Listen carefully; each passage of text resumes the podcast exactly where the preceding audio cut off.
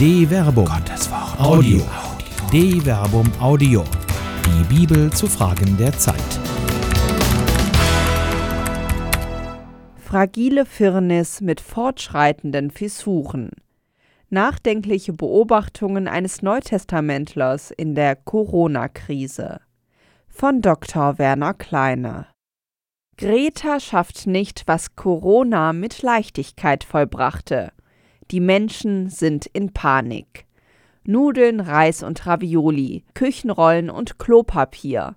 In manchem Supermarkt verliert der zum Hamster mutierte Homo sapiens sapiens die Nerven und folgt einem irrationalen Überlebenstrieb. Dabei haben selbst in den Ländern, die längst den Shutdown angesichts der Corona-Pandemie vollzogen haben oder vorbereiten, und dazu gehören Mitte März 2020 neben Italien und Spanien auch Österreich und Frankreich, die Geschäfte weiterhin geöffnet, die für die Aufrechterhaltung der Grundversorgung notwendig sind. Die Nerven freilich liegen angesichts einer unsichtbaren Bedrohung durch ein Virus, das nur etwa 160 Nanometer groß ist, blank. Trotz seiner nur mikroskopisch wahrnehmbaren winzigen Größe entfaltet es eine große Potenz. Gerade wegen seiner Winzigkeit dringt es mit Leichtigkeit in Zellen infizierter Menschen ein, die zwischen 4 und 200 Mikrometer groß sind.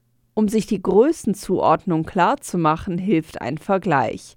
Wenn man ein Coronavirus auf die Größe eines Ball von 20 cm Durchmesser, das entspricht in etwa einem Handball, vergrößerte, entspräche bei einer mittleren menschlichen Zelle von 160 Mikrometer einem Haus von 10 Meter Höhe. Es ist also kein Wunder, dass die viel gehorteten Atemschutzmasken mit ihren verhältnismäßig großen Poren dem Winzling keinen Widerstand leisten können. Ein unsichtbarer und gleichzeitig hochbrisanter Angreifer trifft auf eine Menschheit, die ihm noch nichts entgegenzusetzen hat. Sie ist ohnmächtig und wehrlos. Wehrlose Ohnmacht aber erzeugt Angst. Kein Wunder, dass bei so viel Schiss Klopapier zu den begehrtesten Gütern gehört. Triebsteuerungen die Angst offenbart, dass dem menschlichen Verstand als von Platon intendiertem Wagenlenker schneller die Pferde durchgehen, als ihm lieb ist. Da hilft auch nicht der ebenso naturkundige wie angesichts einer Krise wie der Corona-Pandemie verzweifelte Ruf nach gottvertrauter Gelassenheit des Psalmisten. Werdet nicht wie Ross und Maultier, die ohne Verstand sind. Mit Zaum und Zügel muss man ihr Ungestüm bändigen, sonst bleiben sie nicht in deiner Nähe. Der Frevler leidet viele Schmerzen, doch wer dem Herrn vertraut, den wird er mit seiner Huld umgeben. Psalm 32, Vers 9 bis 10. In triebgestörter Angst, die durch wehrlose Ohnmacht verursacht ist, zählen nicht mehr zivilisierte Kultur und Solidarität. Sie offenbart, dass im Kern des Menschen immer noch animalische Instinkte wirksam sind, die ihn, wenn es darauf ankommt, zum Überleben treiben. In Krisen wie der Corona-Pandemie, wenn dem Menschen aus medizinischen Notwendigkeiten Freiheiten beschränkt werden, ja wenn die Natur ihren Tribut fordert, weichen die Errungenschaften menschlicher Kultur erstaunlich schnell zur Seite.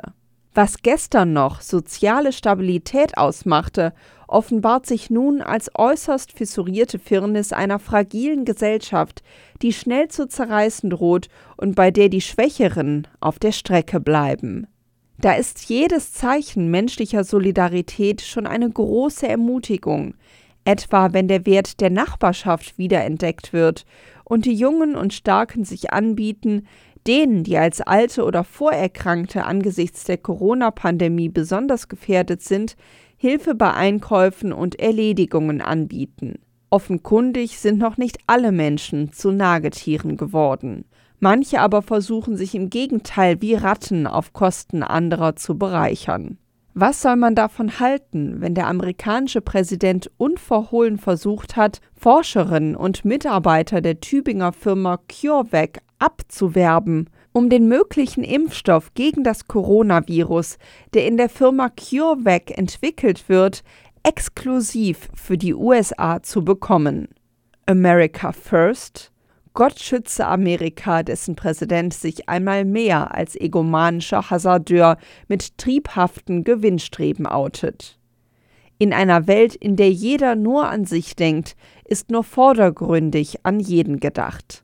Auch das weiß der Psalmist, wenn er betet Selig der Mann, der nicht nach dem Rat der Frevler geht, nicht auf dem Weg der Sünder steht, nicht im Kreis der Spötter sitzt, sondern sein Gefallen hat an der Weisung des Herrn, bei Tag und bei Nacht über seine Weisung nachsinnt. Er ist wie ein Baum, gepflanzt an Bächen voll Wasser, der zur rechten Zeit seine Frucht bringt und dessen Blätter nicht welken. Alles, was er tut, es wird ihm gelingen. Nicht so die Frevler. Sie sind wie Spreu, die der Wind verweht. Darum werden die Frevler im Gericht nicht bestehen, noch die Sünder in der Gemeinde der Gerechten. Denn der Herr kennt den Weg der Gerechten, der Weg der Frevler aber verliert sich. Psalm 1 Die Niederlage der Solidarität die Solidarität ist eine kulturelle Errungenschaft des Menschen, die auf fragilem Fundament ruht. Schon kleine Erschütterungen reichen aus, um sie zerbrechen zu lassen. Auch in Deutschland werden Mitte März 2020 erste einschneidende Maßnahmen angesichts der Corona-Pandemie ergriffen, die den gewohnten Alltag aus dem Tritt kommen lassen. Es wird sich zeigen, ob eine Gesellschaft, in deren jüngerer Vergangenheit der Gemeinsinn gegenüber egomanischen Bedürfnissen immer mehr in den Hintergrund getreten ist, dieser Herausforderung gewachsen ist. Die Invektive des US-amerikanischen Präsidenten zur Abwerbung der Tübinger Forscher und Mitarbeiterinnen zeigt allerdings die unmoralischen Auswirkungen eines grassierenden Nationalismus. Auch wenn die Welt angesichts einer immer stärkeren Globalisierung kleiner geworden zu sein scheint, hat sich offenkundig der menschliche Geist nicht geweitet. Seine angstgesteuerten und triebhaften Beschränkungen sind überall greifbar. Das triebhafte Muster ist immer das gleiche, egal ob es um Flüchtlinge geht, die in ihrer Not heimatvertrieben einen Ort suchen, an dem sie in Frieden und Sicherheit leben können, oder eine virale Pandemie, der man eigentlich nur mit solidarischer Kraft Herr werden kann. Der einzelne Mensch sucht sein Leben zu retten. Frauen und Kinder zuerst, egal. Das rettende Boot gehört mir, und wenn ich drin bin, ist es voll. Der Journalist Bernd Ulrich fasst diese Situation mit analytischer Strenge zusammen und formuliert treffend Beginnen wir mit der Globalisierungskritik der autoritären Nationalisten. Ein autoritärer Nationalist reist nicht weniger als ein Globalist. Er verzichtet weder auf Palmöl aus Indonesien noch auf billige Hemden aus Bangladesch. Nein, die autoritären Nationalisten haben nichts gegen die Globalisierung anderer. Sie wollen nur selber nicht länger globalisiert werden. Bezogen auf die westlichen Nationalisten bedeutet dies hemmungslose Globalisierung der eigenen Bedürfnisse und zugleich brutale Abwehr der dadurch erzeugten Folgekosten, besonders der Flüchtenden, jener Globalisierungsfolge, die auch noch sprechen, Forderungen stellen und Vorwürfe machen kann. Dass dieses Konzept unmoralisch ist, bedeutet noch lange nicht, dass es funktioniert. Man hat sich ja in der internationalen Politik angewöhnt, Egoismus für realistisch zu halten und Altruismus für naiv. Geld oder Leben. Die galoppierende Deflation zwischenmenschlicher wie internationaler Solidarität trifft auf eine verstörende Potenz zur Vermehrung. Aktuelle, auf empirischen Beobachtungen basierende Prognosen zeigen eine grassierende Verbreitung des Coronavirus. Die Infektionen scheinen sich gegenwärtig alle sechs Tage zu verdoppeln. Legt man diese Beobachtungen zugrunde, ist davon auszugehen, dass sich die Mitte März 2020 noch relativ niedrige Infektionsrate etwa in Deutschland schnell potenzieren kann. Um sich die Bedeutung der Potenzierung zu vergegenwärtigen, kann auf das alte Beispiel des Schachbrettes zurückgegriffen werden.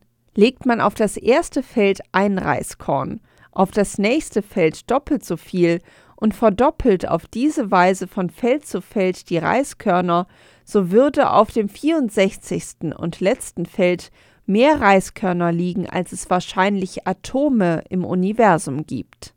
Diese Fähigkeit zur Potenzierung ist die eigentliche Gefahr der gegenwärtigen Corona-Pandemie. Eine Infektion läuft wohl in gut 80 Prozent der Fällen mehr oder weniger milde ab.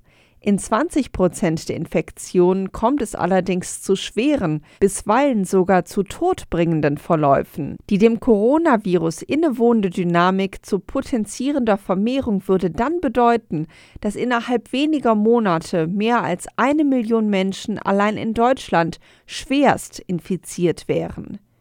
Der Zusammenbruch des Gesundheitssystems wäre die fatale Folge.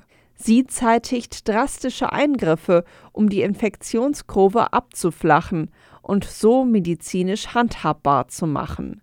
Freilich zeitigen diese Eingriffe auch wirtschaftliche Folgen, die es gegen den medizinischen Nutzen abzuwägen gilt. Geld oder Leben, das ist letztlich die Frage.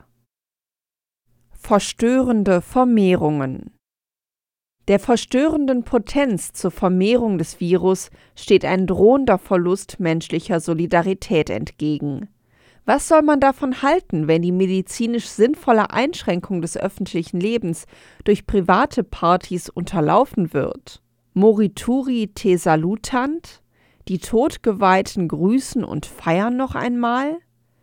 Paulus jedenfalls sieht der drohenden Gefahr mit nüchterner, gleichwohl gottvertrauter Gelassenheit entgegen, gerade weil er das Leben liebt. Wenn ich in Ephesus nur nach Menschenart mit wilden Tieren gekämpft hätte, was würde es mir nützen? Wenn Tote nicht auferweckt werden, dann lasst uns essen und trinken, denn morgen sterben wir. Lasst euch nicht irreführen. Schlechter Umgang verdirbt gute Sitten. Werdet nüchtern, wie es sich gehört, und sündigt nicht. Einige Leute wissen nichts von Gott. Ich sage das, damit ihr euch schämt. 1 Korinther Kapitel 15 Vers 32 bis 34 Selbst wenn man wie die, die nichts von Gott wissen, an der Tatsächlichkeit von Wundern zweifeln mag, das Coronavirus zeigt, wie Vermehrung geht, auch ganz ohne Wunder. Das als wunderbare Brotvermehrung bekannte Ereignis hingegen ist bei näherer Betrachtung vielleicht gar nicht so wunderbar, sondern eher ein Zeichen jener zwischenmenschlichen Solidarität, die Leben möglich macht. Nach langem Tag und Lehren sind die Massen noch bei Jesus und seinen Jüngern. Die wollen die Leute nach Hause schicken. Er aber weist sie an, Gebt ihr ihnen zu essen. Markus Kapitel 6, Vers 37. Solidarität ist im Zweifel gerade nicht delegierbar. Es kommt auf jeden einzelnen Menschen an, der in einer konkreten Situation gefordert ist. Jetzt bedeutet Solidarität eben möglicherweise auch den Verzicht auf trotzigen Totentanz privater Partys. Das eigentliche Wunder aber steht noch bevor. Dann befahl er ihnen, sie sollten sich in Mahlgemeinschaften im grünen Gras lagern. Und sie ließen sich in Gruppen zu hundert und zu fünfzig nieder. Darauf nahm er die fünf Brote und die zwei Fische, blickte zum Himmel auf, sprach den Lobpreis, brach die Brote und gab sie den Jüngern, damit sie diese an die Leute austeilten. Auch die zwei Fische ließ er unter allen verteilen. Und alle aßen und wurden satt und sie hoben Brocken auf, zwölf Körbe voll und Reste von den Fischen. Es waren fünftausend Männer, die von den Broten gegessen hatten. Markus Kapitel 6, Vers 39 bis 44. Der entscheidende narrative Kniff findet sich in Vers 42. Dort wird zwar gesagt, dass alle aßen und satt wurden. Die kleine Wendung apo auton fehlt die als davon übersetzt eindeutig das von Jesus verteilte Brot identifizieren würde. Offenkundig geht es bei der Brotvermehrung gar nicht darum, dass alle von fünf Broten und zwei Fischen aßen. Die Anweisung Jesu, kleine Gruppen zu bilden und aus der Menschenmasse so menschliche Gegenüber werden zu lassen, wirkt solidarisierend. Das Beispiel Jesu, alles, was er und die Seinen haben, zu geben, hingegen wirkt so inspirierend. So fängt man an, solidarisch alles zu geben, was man selbst bei sich hat. So werden alle satt und es bleibt noch überreich übrig. Diese Solidarität fehlt noch allzu oft gegenüber einem Virus, das sich pandemisch vermehrt. Nur vermehrte Solidarität kann hier der Weg sein. Egomanische Triebsteuerung muss wieder sozialer Intelligenz weichen. Irrationaler Überlebensinstinkt vernünftigem Altruismus. So wird auch diese Krise überstanden werden. Wenn das Notwendige getan wird, schaffen wir das. Wieder einmal et tu ecclesia. Es ist gut, dass sich auch die Kirche mit an die Spitze des solidarischen Gemeinsinns setzen und angesichts der viralen Corona-Pandemie zu vorübergehendem Meiden sozialer Kontakte aufrufen. Das führt Mitte März 2020 sogar dazu, dass in der römisch-katholischen Kirche fast bundesweit für mehrere Wochen öffentliche Gottesdienste abgesagt werden. Für eine Kirche, deren Herz nicht nur wegen des Kirchengebotes der Sonntagspflicht in der Feier der Eucharistie schlägt, ist das ein tiefgreifender Einschnitt. Es gibt viele Versuche, dem zu begegnen. Man entdeckt die Möglichkeiten der Digitalität und streamt Gottesdienste aus leeren Kirchen in die heimischen Bildschirme, so kann man wenigstens online in der gewohnten sonntäglichen Umgebung sein. Ob das ein gangbarer und nachhaltiger Weg sein kann, wird sich ebenso zeigen wie der sicher gut gemeinte Gedanke einer Stellvertretung, der sich hinter dem Ansinnen mancher Priester verbringt, am heimischen Altar sonntäglich eine stille Messe zu zelebrieren. Immerhin stellt das Zweite Vatikanische Konzil in der Liturgiekonstitution Sacrosanctum Concilium dazu fest, die liturgischen Handlungen sind nicht privater Natur, sondern Feiern der Kirche, die das Sakrament der Einheit ist. Sie ist nämlich das heilige Volk, geeint und geordnet unter den Bischöfen. Daher gehen diese Feiern den ganzen mystischen Leib der Kirche an, machen ihn sichtbar und wirken auf ihn ein. Seine einzelnen Glieder aber kommen mit ihnen in verschiedener Weise in Berührung, je nach Verschiedenheit von Stand, Aufgabe und tätiger Teilnahme.